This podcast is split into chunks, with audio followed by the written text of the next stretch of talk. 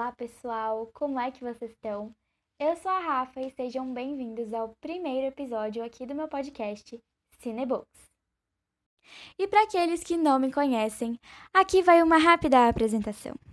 Eu me chamo Rafaela Siqueira, tenho 14 anos e adoro ler. Na verdade, meus três gêneros preferidos são suspense, fantasia e romance. Então já fica a dica para você aí do outro lado que está me escutando me apresenta qualquer coisa relacionada a isso e já estamos a um passo de uma conexão duradoura. Ou não. Enfim, vamos direto ao ponto.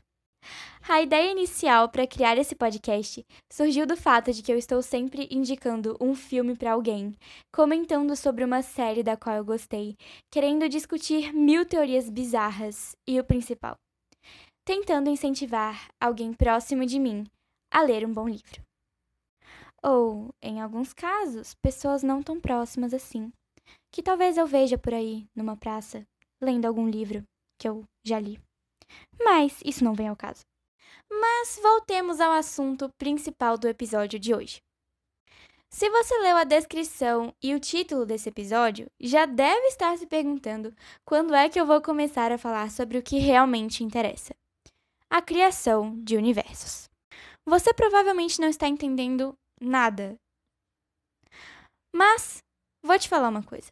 Eu tenho certeza de que quando eu digo a palavra universo, você já deve pensar automaticamente em planetas, estrelas, matéria, luz, vácuo e no Big Bang, provavelmente.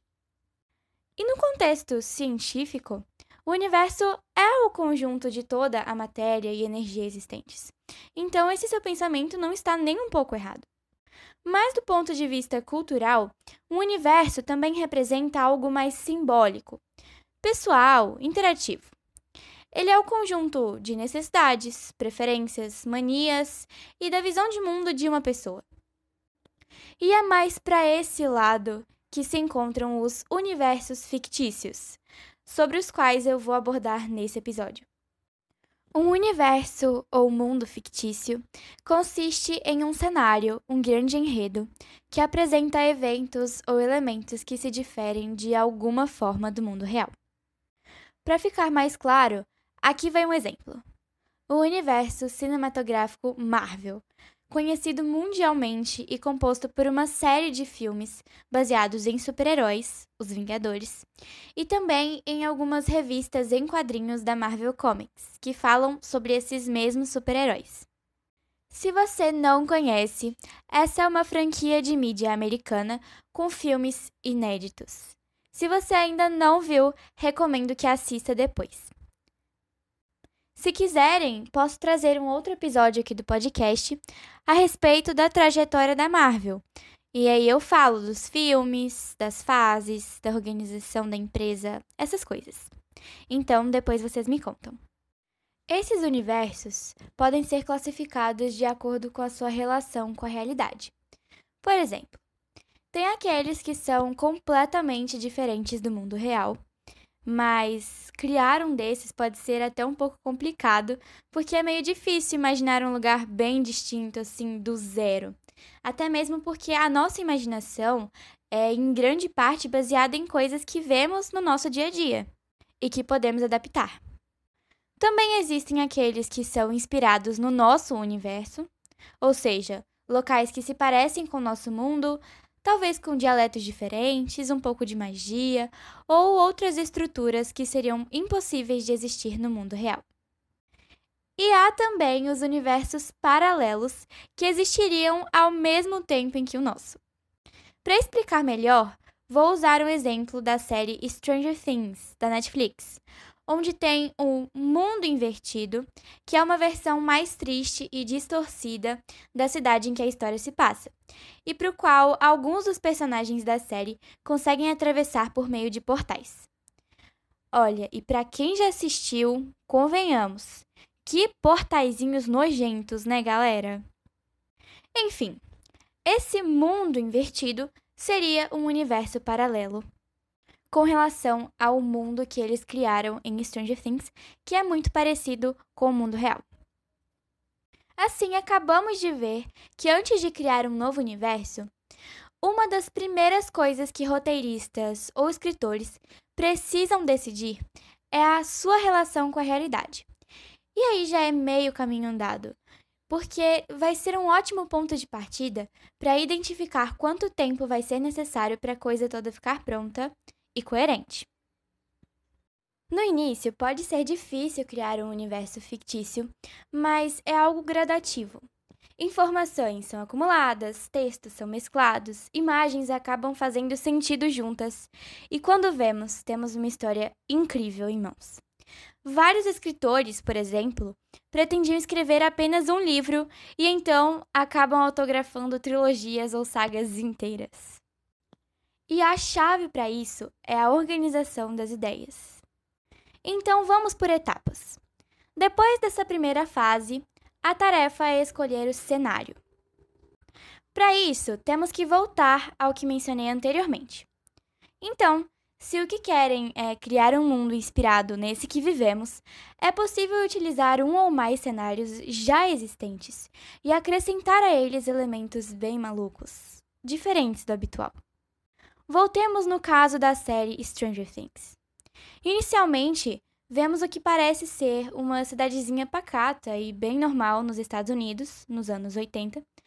E mesmo que a cidade não exista na realidade, tem aspectos totalmente similares aos de uma típica cidade do interior, então nós interpretamos como uma.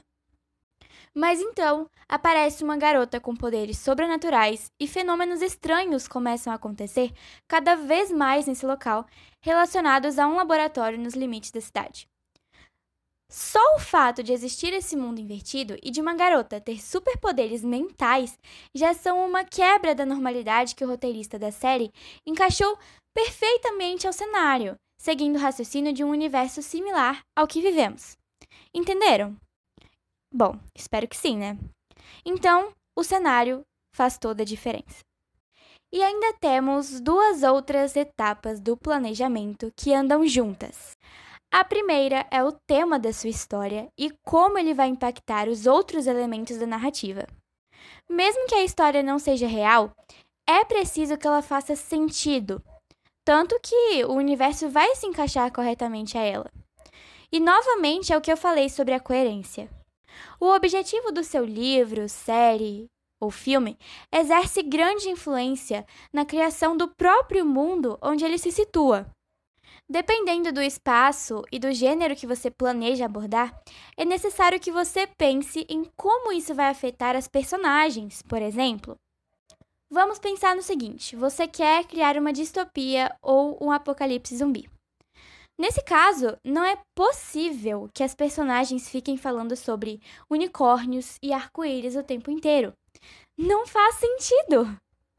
Mas isso não significa que elas não podem ter certos reflexos e perspectivas otimistas com relação ao futuro. E então será nisso que o universo daquela história em questão vai se basear: em mortes, desastres, lutas, infelizmente. Mas ao mesmo tempo em esperança, amor e companheirismo, porque com certeza aquelas pessoas vão se apoiar durante o caos, querendo ou não. Percebem que pensar nessas interações contribui para o desenvolvimento do enredo? Também dá para misturar mais de um gênero em uma única história, como vemos que acontece em vários livros por aí.